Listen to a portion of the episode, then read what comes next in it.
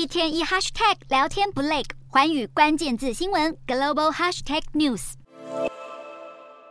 南韩的咖啡厅和餐厅出现需要给小费的箱子，现在越来越多业者开始跟客人索取小费，连南韩知名轿车 App。Kakao Taxi 的结账界面也提供选择给小费的选项供民众点选。美国的小费文化也吹进了南韩，让南韩民众消费时负担感很重，因为结账时职员就在自己面前，也不好意思不给对方。物价通膨、景气低迷的南韩民众大叹，现在除了基本花费外，还得被小费情感勒索。而根据南韩现行法规，强制收取小费可能违反食品业的规范。南韩食品卫生法明确规定，所有食品服务事业都必须引进商务交易的定价系统，确保收取的所有价格都与定价相符。民众可以自行选择避免到收取小费的店家消费。